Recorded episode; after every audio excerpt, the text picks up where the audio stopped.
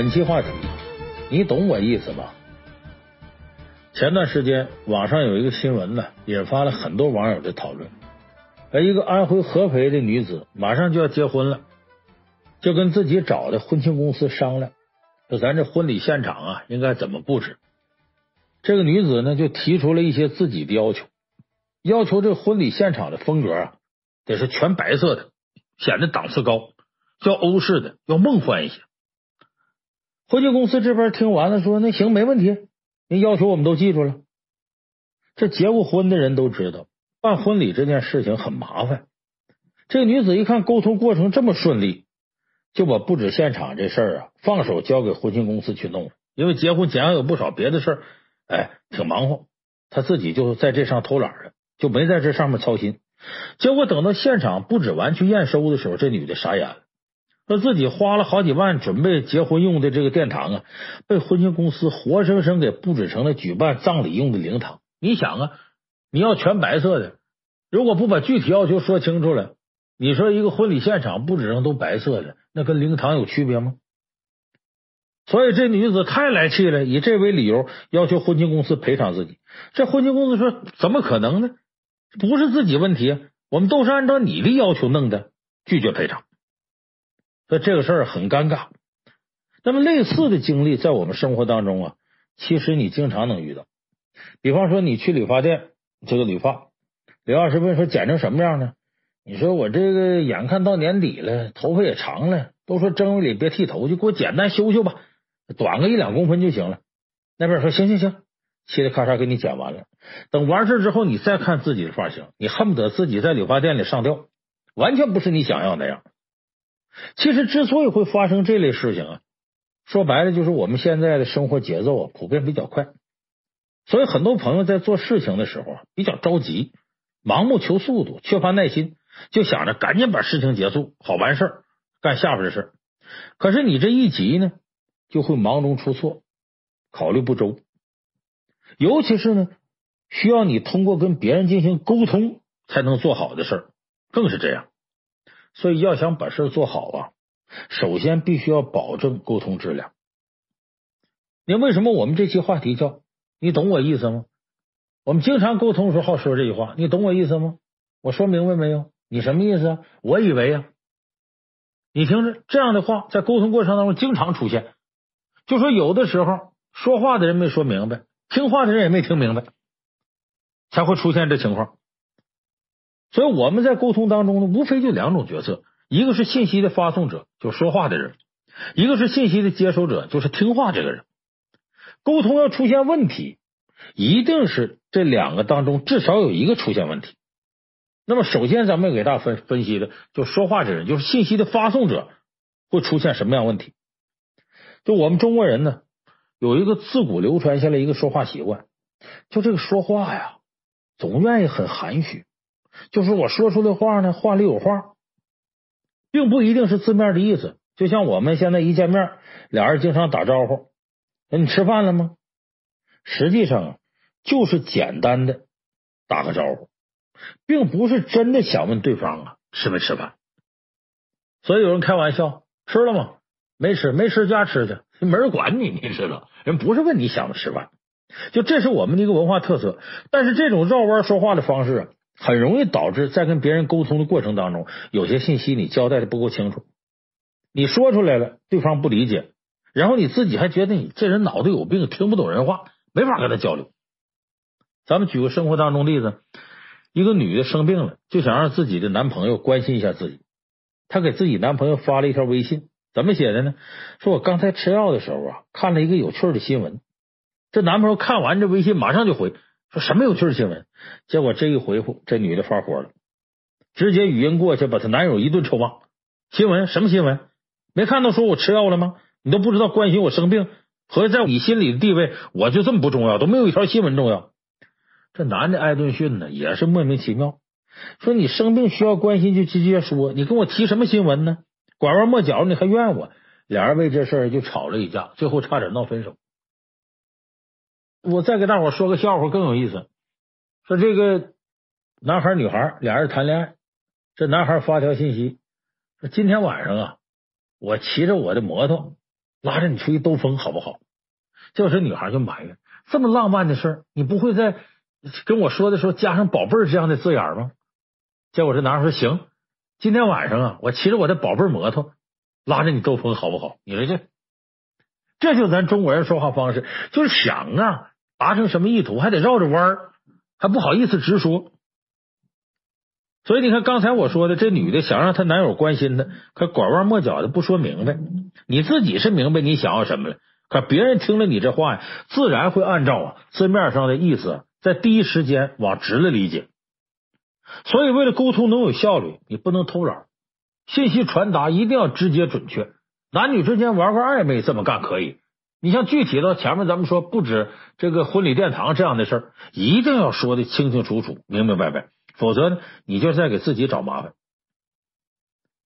这个《水浒传》里头有个大结局，大家都知道。宋江怕自己死了之后啊，李逵这个魂不吝的会闹事报仇，坏了梁山名声，所以就把他叫过来呢，也喝了毒酒，朝廷赐的毒酒，这俩人一块死了。其实这个悲剧这一幕完全可以避免，就是因为什么？宋江不会沟通，他不知道怎么该正确的把信息传达给李逵。他一直以为李逵是听不懂人话呢，所以你看宋江这个事儿，咱们可以从头给大伙说。就是如果说对方是高情商的人，能听懂全部的话，那当然你好，大家好，呃，说含蓄点不要紧。但如果对方是个二愣子，你说的含蓄就等于给自己挖坑了。宋江就是这样，就宋江你会发现他在水浒里说话很少有特别直接的。他就跟李逵这二愣子沟通不明白了。我们也知道李逵呢，把宋江当成偶像，宋江在他眼里什么都好，凡是宋江做出决策必须拥护，凡是宋江说的话都是真理，凡是宋江做出的这个指示必须始终不渝的执行。李逵虽然忠诚于宋江，但是他并不完全懂宋江，因此也没少给宋江惹祸。你看书里第四十一回。李逵跟着宋江，这不是呃闹江州劫法场。宋江刚入伙梁山，庆祝宋江入伙，晁盖大摆宴宴，正吃着呢。这作为主角，宋江得说话呀。宋江端起酒杯来就说：“承蒙各位好兄弟搭救啊，我宋某为黄文炳那小人诬陷，说我要造反，差点把命给搭进去，在此敬各位兄弟。”李逵在边上喝高兴了，没听明白这话的意思。就听着宋江说：“因为造反要被杀头。”这句站起就嚷嚷：“哥哥，我们现在这么多人马，造反又能如何？正好哥哥你也姓宋，跟着大宋朝是一个字，咱们就杀上东京。哥哥你就做了大宋皇帝，吴用哥哥做丞相，我们哥哥做将军，怎么也比窝在这破水泊梁山这这强啊！你说他这一句话没头脑到什么程度？犯了好多忌讳。首先他说要造反，其实宋江本就一心想着能在朝廷为官。”哎，这一点都不需要证明，大家都明白。李逵说造反呢，戳中了宋江的软肋。再他说让宋江当皇帝，这可是大机会，因为晁盖这时候是梁山之主，是一把手。你把晁盖晾一边去，你这不等于告诉晁盖有人惦记你一把手位置吗？这人就我宋江吗？你说宋江以后还怎么在梁山往下混？所以宋江赶紧表态啊，上了梁山，一切听晁盖哥哥调遣。铁牛，你不要在这里信口雌黄，你再说我就把你黑头先给割了。光这一件事不算完，后边攻打祝家庄，宋江呢刚跟这个扈家庄的人谈成协议，劝得扈家投降，而这李逵呢以为宋江啊贪图扈三娘美色，要娶扈三娘，娶敌人做媳妇儿，李逵就觉得这有损宋江形象，拎着斧子冲进扈家，把人家噼里咔嚓全给杀了。你说宋江这边刚答应人投降，你的小弟过去就杀人家，这不陷宋江于不义吗？最后朝廷招安的时候，他认为啊，宋江当官是委屈了自个儿哥哥，第一个站出唱反调，把圣旨给撕了，差一点把宋江之前为招安做的一切努力都给弄白费了。所以李逵呢，一次一次给宋江惹祸，就让宋江觉得李逵这人不懂他。你再看看另外一个心腹吴用，自己心里想要什么，吴用一清二楚。再跟李逵一比较，就觉得跟着李逵呀交流太费劲。没法说话，无药可救，所以宋江对李逵是破罐破摔。你要出事了，我就骂你几句，惩罚一下；没事的时候放任不管，我也不跟你好好交流。这样一直到什么时候呢？一直到他喝了毒酒了，他这时候把李逵叫来，骗李逵也喝了毒酒之后，他才跟李逵说了几句掏心窝的话。他跟李逵说：“说我喝了毒酒啊，哥哥我就快死了。我死之后啊，照你的性格，肯定会惹出事端，你会造反，所以给你喝的也是毒酒。你要恨我，我也认。”李逵听了之后哭了，说什么？说我知道哥哥呀，你是不放心我，你怕我在死后造反，坏了兄弟们的忠义之名，那我就不反。我愿意成全哥哥，能和哥哥一块死，我心甘情愿。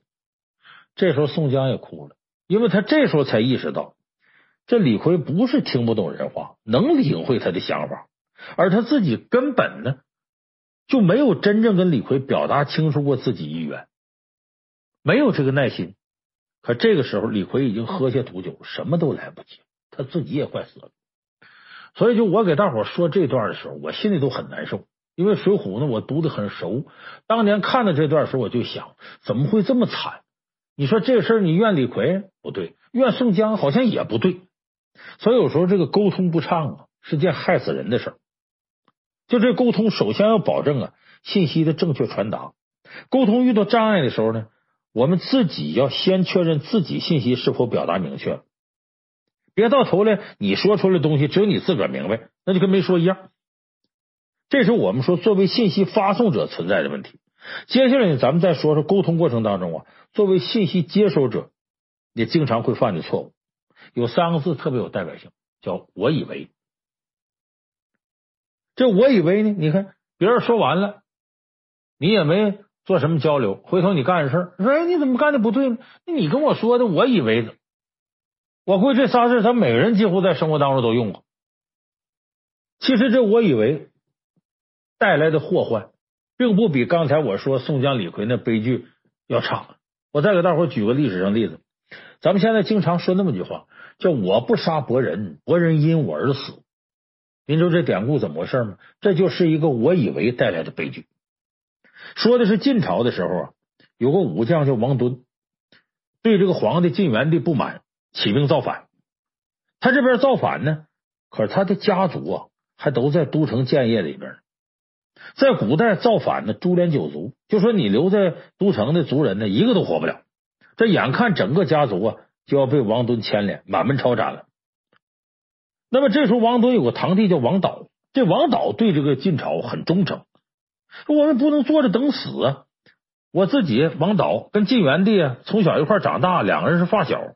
在晋元帝建立东晋的时候，这王导啊还没少出力，没少帮忙。所以他就想凭借这份感情呢，向晋元帝求情，好能够保全全家人的性命。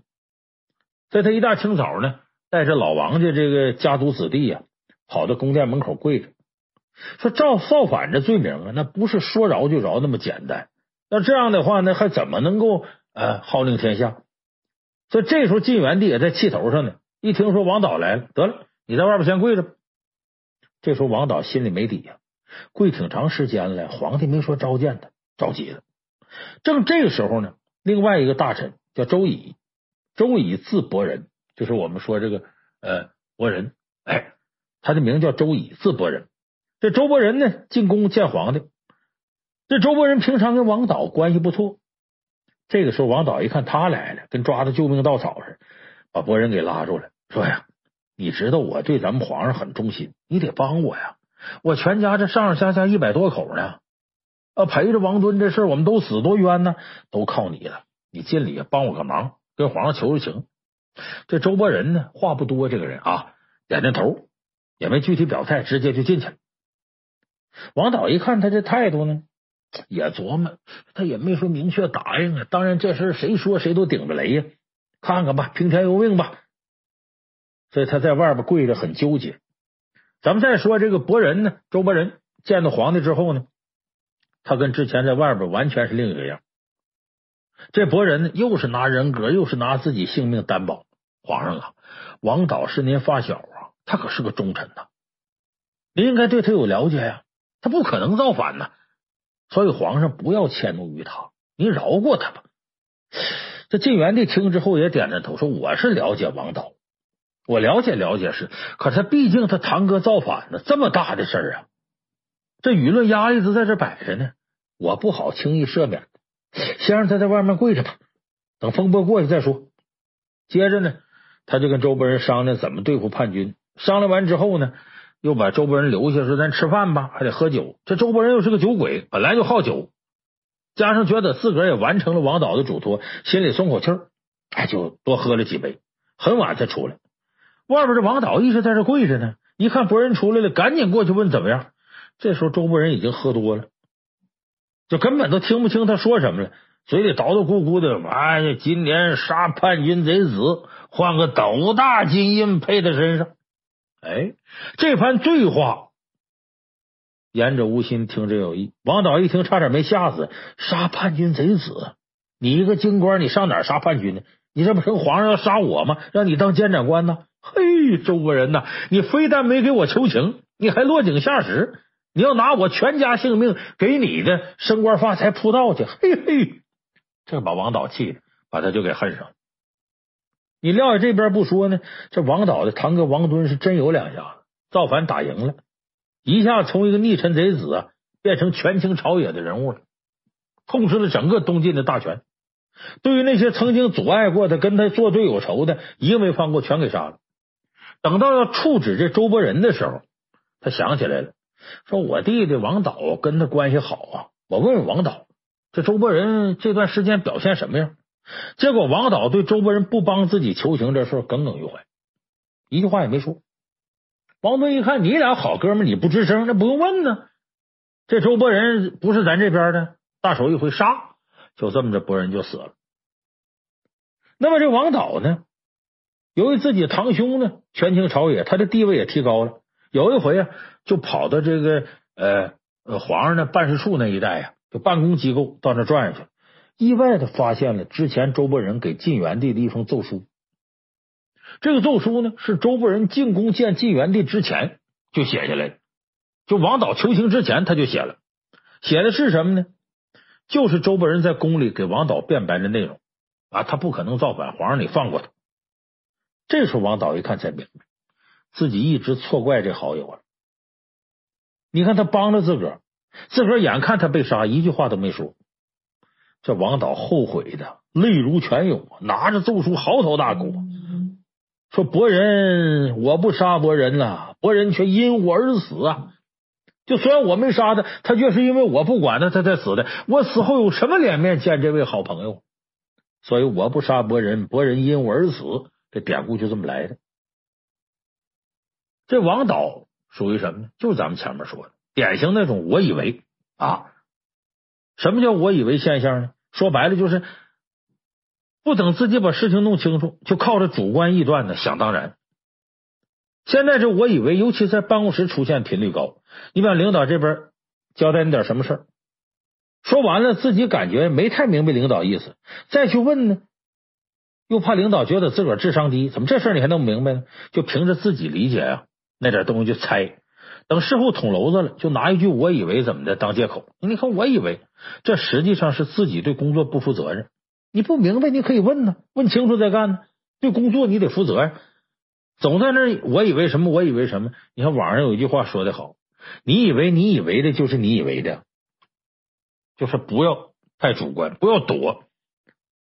所以，当沟通出现问题的时候呢，大家自己都应该冷静的想一想，自己是否做到了。作为信息传递方，你表达清楚没有？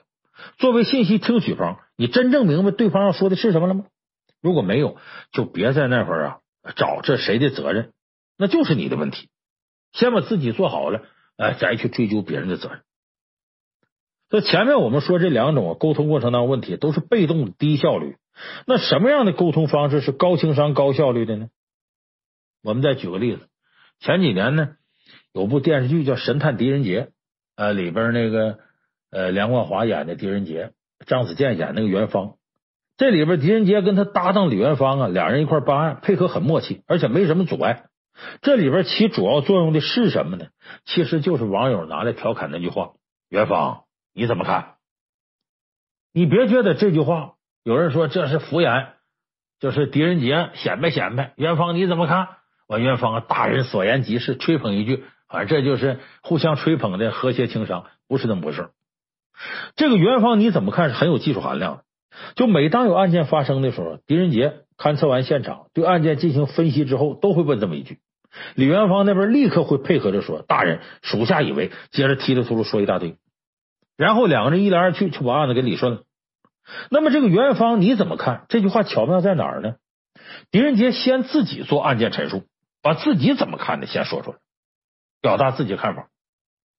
接着呢，他再问这句话呢，就是主动的去获取对方的反馈。他这么问完之后呢，从元芳的回答上，他就能够分析出自己说的话，元芳到底理解没有？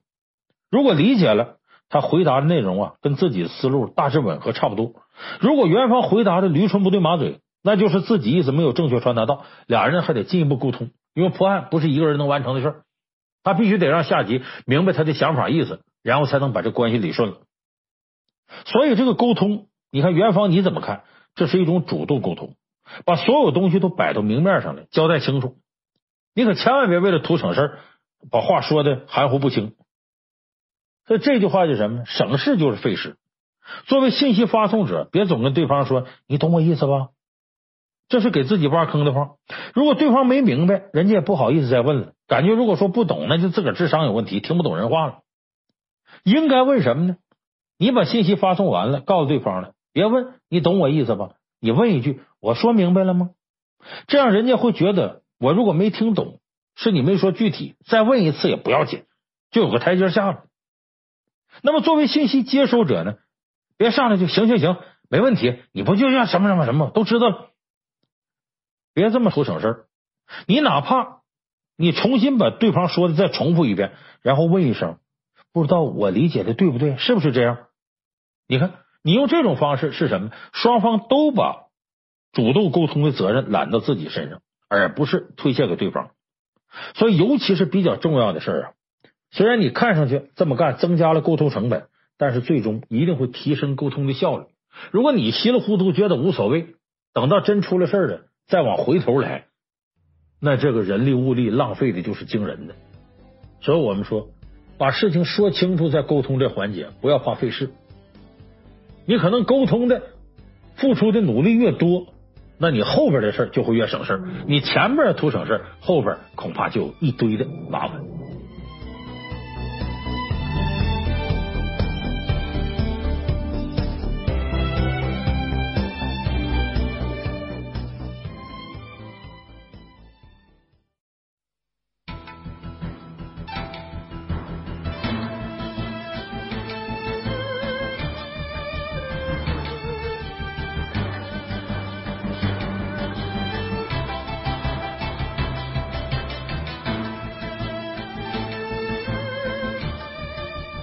本期话题：朋友相处的三不要。在以前的节目里边呢，我给大家分析过很热门的李小璐佩吉万事件。呃，根据那个事儿呢，我给大伙分析了一下呀，异性好友应该如何掌握亲密度的问题。那么那期节目呃说完之后呢，有很多网友啊，在这个咱们蜻蜓 FM 这留言，也有的在我的公众号。大唐雷音寺特别会说话后边留言说，异性朋友之间需要避嫌，需要把握尺度。那同性朋友之间就应该没这必要了吧？其实我告诉大家，同性朋友那肯定比异性朋友有的时候要多。那么同性朋友相处需要注意的一点不比和异性朋友要少。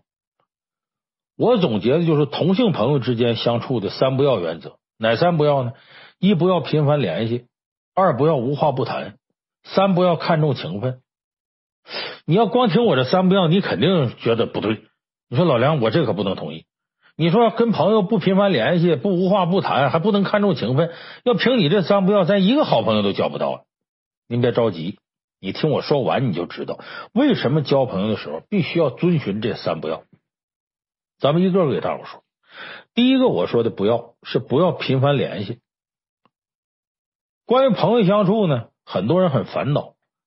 最近我那个大唐雷四公号啊，后头有一个人留言，呃，有一个女孩姓陈，她说这么一件事，她说我自己是一名白领，在合资企业上班，因为平时职场生活比较封闭紧张，所以她一到晚上下班或者周末就给闺蜜们打电话约一起吃饭，然后呢跟他们吐槽在单位里遇到怎样的烦心事，老板又怎么批评他了，同事怎么背后整他了，打小报告，反正就这些闹心的事。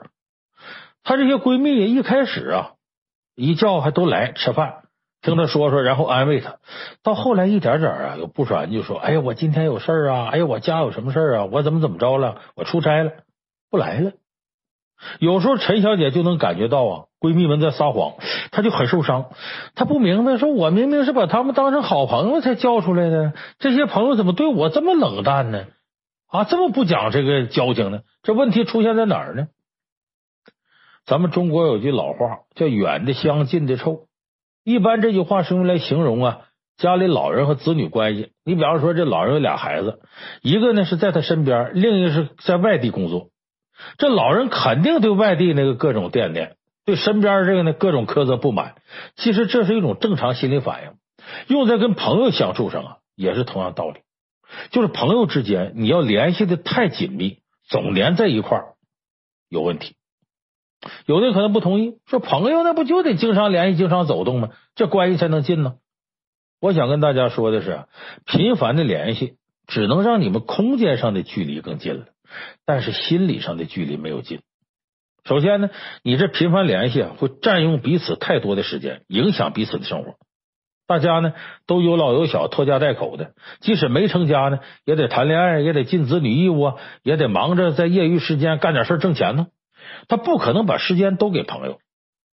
那作为朋友呢，我可以对你好，体贴你的情绪，在你难过的时候安慰你，想不开的时候劝慰你。但我的生活里可不是只有你，否则这么相处就太累了。另一方面呢，就相处的时间多了，很多缺点呢就会暴露无遗，就增加彼此产生矛盾的可能，这样不利于友情的发展。这个陈小姐就是这种情况。她表面上看呢，是把对方当做朋友啊，说自己的心里话，说自己的苦恼，但其实潜意识里啊，她是把这些闺蜜当做情绪的垃圾桶，不断向对方倾诉自己身上的负能量。其实这会给对方带来很大的心理压力。你这么做一回两回还行，时间长了，这朋友肯定受不了。而这些，这陈小姐她在意识里没有想到。还有一点呢。就是会跟我们时刻保持联系、随叫随到的人，只能是家人和爱人，而绝不会是朋友。因为就算闺中密友，他也不是恋人，对方没有义务承担你恋人的功能。我们经常看到一个女孩向恋人啊诉苦啊撒娇，这恋人可能觉得这女孩可爱弱小，需要自己保护。但是如果是闺中密友，人家还想跟你诉苦呢，谁能受得了你总把她当成男朋友来倾诉呢？所以，下一次当你组织饭局，朋友不出现的时候，你体谅一下对方，给点距离，该离远点离远点。哎，这个对双方啊都有好处。所以我说，朋友交往，同性朋友三不要：第一，不要不要频繁联系；第二个，不要无话不谈。这朋友相处啊，你认为说深交是什么呢？我想大部分人就觉得无话不谈，就没有不能跟他说的，彼此没有秘密。但是我可以告诉你，这个观点相当错误，因为我们现在这个社会啊，比过去复杂的多。朋友之间一定不能无话不谈，尤其是秘密，因为不知道什么时候，你们曾经交流过这些内容，这些秘密就会成为相互的把柄或者矛盾的导火索，对你和朋友之间关系造成不可修复的伤害。有的人说：“那那我这朋友都能对得起我，我们又不是坏人。”我告诉你，做这样事情、泄密之类的事往往还真不是坏人干的。他也不一定是有意识坏你才造成这个情况。但是，一旦让你的朋友知道了你太多的秘密，或者你知道了太多朋友的秘密，这个事儿就是个隐患。咱们举一个《三国演义》的例子，马超这个人你很熟，应该啊，汉朝伏波将军马援的后代，在这个三国里头是鼎鼎大名的战将。战斗力很强，三国对他的评价是有吕布之勇。那这个马超干了一件事，什么事呢？他因为泄露了朋友的秘密，直接导致朋友的死。在这个蜀中啊，就刘备打下四川以后啊，马超这不五虎上将吗？他在刘备手底下，跟一个叫彭样的人私交不错。这个彭样呢，很有才华，两个人经常在一块喝酒聊天。彭样呢，才气很大，但是性格上有点嚣张，所以诸葛亮啊挺看不上他。诸葛亮就跟刘备说呀：“说这人不能重用。”刘备一看诸葛亮这么说，那得尊重这个诸葛亮意见呢，就决定疏远彭样，把他贬到啊江阳这地方当太守去。彭样一听自个儿不能在成都待着，被贬到江阳去，心里头很是难受，非常不舒服。他觉得马超呢算个能说话的朋友，于是就到马超家里头。呃，马超呢一看他心情不好呢，喝点酒吧，摆上酒菜，俩人一边喝一边聊。这个彭样呢就向马超倾诉自己呀、被赶出京都的郁闷。马超挺难以置信，说你各方面才能都顶尖的呀。咱们主公刘备呀，非常看重你。说你的才能啊，不次于诸葛亮、法正啊这些人呢。你应该享受诸葛亮、法正那样待遇，怎么能把你赶到一个小城去就就当个小市长呢？这难道是这个主公这事没想明白？马超意思什么呢？说你呀是大材小用了，埋没你才能了，这应该不是主公的本意。这时候彭样喝点酒，很生气的来了一句。老哥荒废，可不道也。意思是老家伙荒唐的很，我还能说啥呢？这话就直接骂刘备了。这是。接着彭样又说了一句：“卿为其外，我为其内，天下不足定也。”他意思什么呢？就你呀，主外，你是将军；我呢，文官，我主内。咱们俩人啊，天下一切事都能平定了。你看着这话，好像喝点酒说出来。听的人可不这么想，那意思是啊，凭你马超和我，咱俩的能耐，一个外一个内，哼哼，什么事干不成啊？意思是这蜀国这些人怎么了？有我们俩人，我们天下可定。这隐含着咱俩人真要造反，你刘备诸葛亮也无可奈何。其实彭样呢，没有那心思要造反，就是不被重用，贬到外地去了，发牢骚。这刘备老糊涂了。其实咱哥俩这能耐，哎，就别说了。我冤得很，就发牢骚。但是彭样说这话呢，是在马超家，和马超又是朋友关系，所以听下来呢，你就觉得呢，跟好朋友吐槽一下老板的所作所为，就发牢骚。但马超作为朋友呢，说哪说哪了，安慰一下就得了。可是让彭样没想到的是呢，他后边说这句话：“卿为其外，我为其内，天下不足定也。”这句话呀，马超有点上心了。回过头呢，马超就怕这彭样再有什么事儿啊，这各处胡说八道去，所以他把这话呢就跟诸葛亮说了。他没有直接告诉刘备，他也就是他没想告密，只是跟诸葛亮说有这么个事儿，我觉得不太把握，是不是咱咱咱得帮助一下彭样？他其实这个意思。但是诸葛亮转身就把这话告诉刘备了。刘备一看，好啊，你背后骂我，还什么主外主内，天下不足定也，这是要谋反呢。马上把彭样抓起来，不久就把彭样给处死了。所以，可能有的人觉得马超不太厚道，出卖朋友。但是，我觉得你要真追究责任，主要原因不在马超，而在于彭样的交友方式出问题了。我刚才说，朋友之间关系再好，有些话也不能说。你把这么敏感的话对朋友说，同样也给朋友增加了危险。因为一旦这话传到刘备耳朵里，不仅彭样遭殃，马超也要受连累。所以，我相信马超不是真的想要把彭样置于死地，只是为了什么呢？心里头啊不托底，明哲保身，等于在诸葛亮那打个预防针。一转身，诸葛亮告诉刘备了，悲剧形成了。所以，其实彭样的死对马超来说也没有太大好处，除了稍稍加强刘备对他的信任感以外，并没有使他成为刘备的心腹。倒是彭样的之死带来的愧疚感，让马超越来越消沉。三年之后呢？马超郁郁而终，英年早逝。由这事你就能看出，朋友之间呢，关系可以很近，但是不要谈这些秘密，不要无话不谈，否则早晚容易出乱子，不仅害人也害己。这是在古代话不能乱说，其实现代也是一样。即使说不至于说出现谁死了这么严重事你这友情也很难保证。网上有这么一个事儿，其实对我们很多人都有启示作用。说有个女孩啊，和她的闺蜜关系特别好，无话不谈。有一天，这个女孩跟闺蜜说了一件大秘密。这女孩说：“说这件事现在压得我有点透不过气来了。我妈虽然对我非常好，但我知道她不是我亲妈，我不是她亲生。你说这事大不大？她的闺蜜非常震惊，一时都不知道怎么安慰这女孩了。女孩嘱咐闺蜜一定不要告诉别人。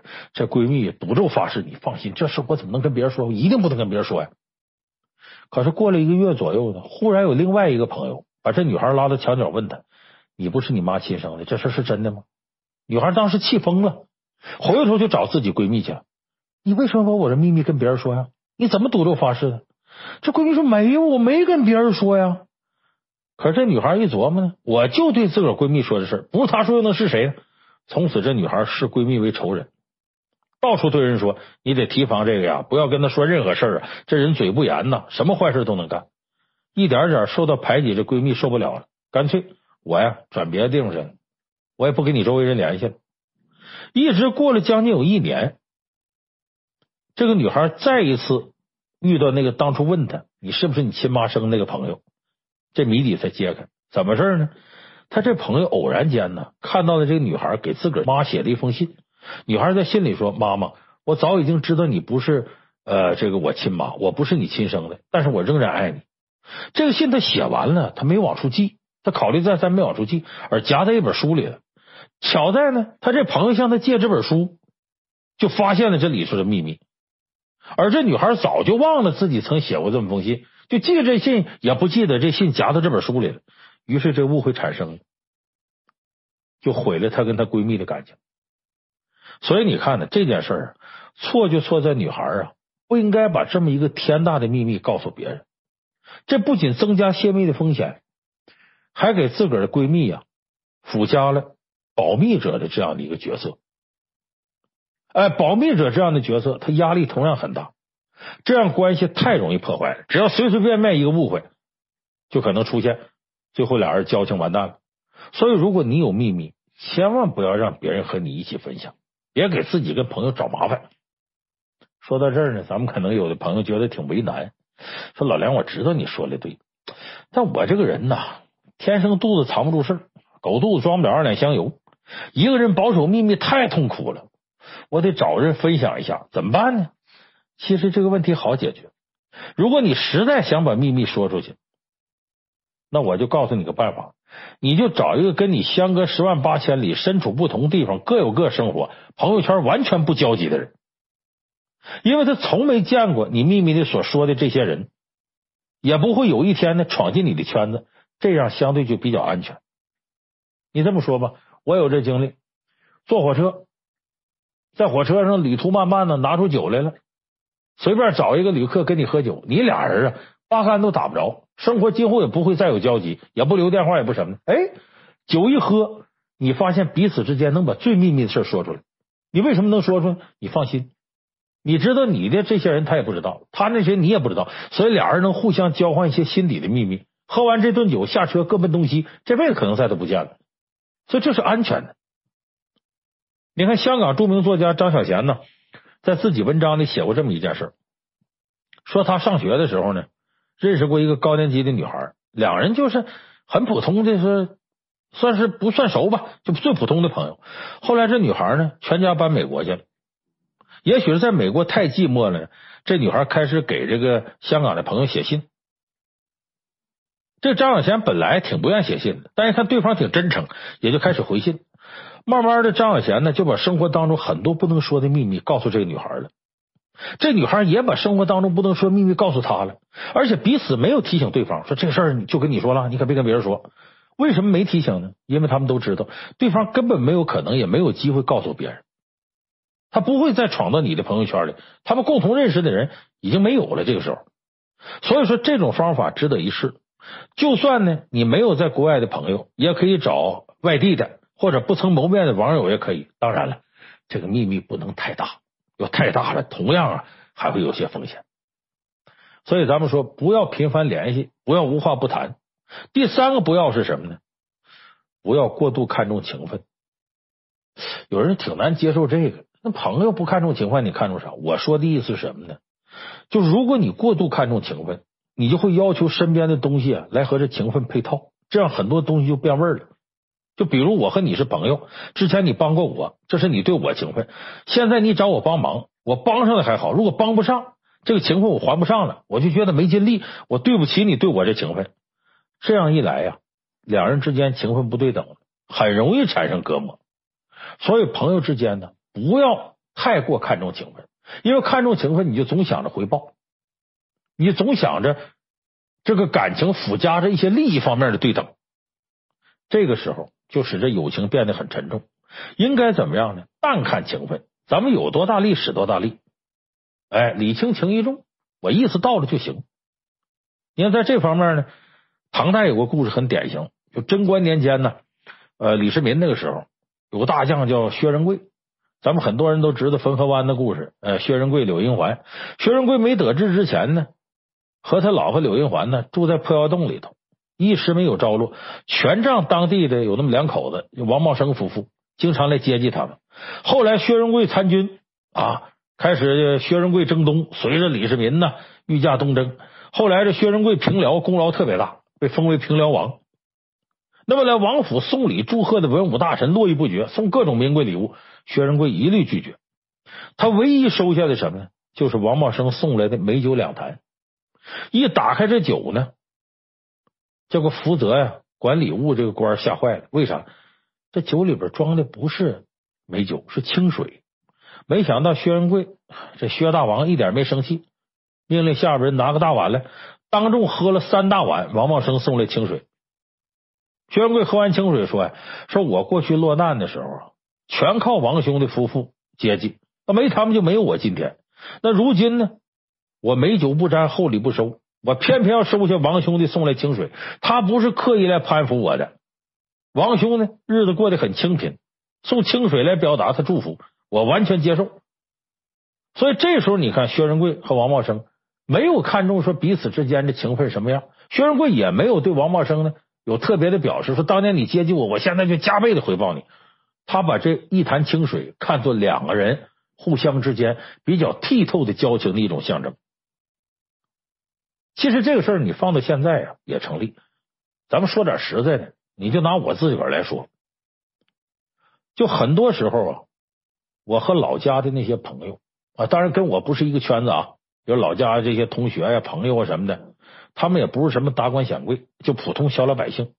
实事求是说呢，呃，生活条件呢，呃，照我要差一些。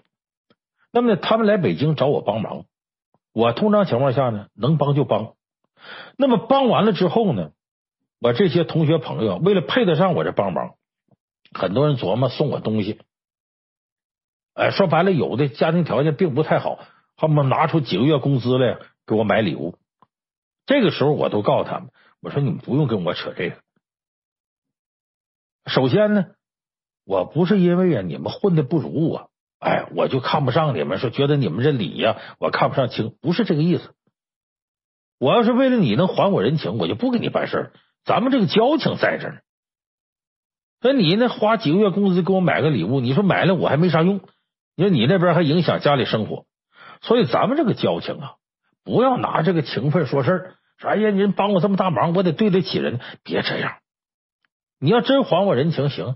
咱这老家有那个呃，这绿色食品了，你比方说这个玉米碴子了、小米儿了，你给我弄点。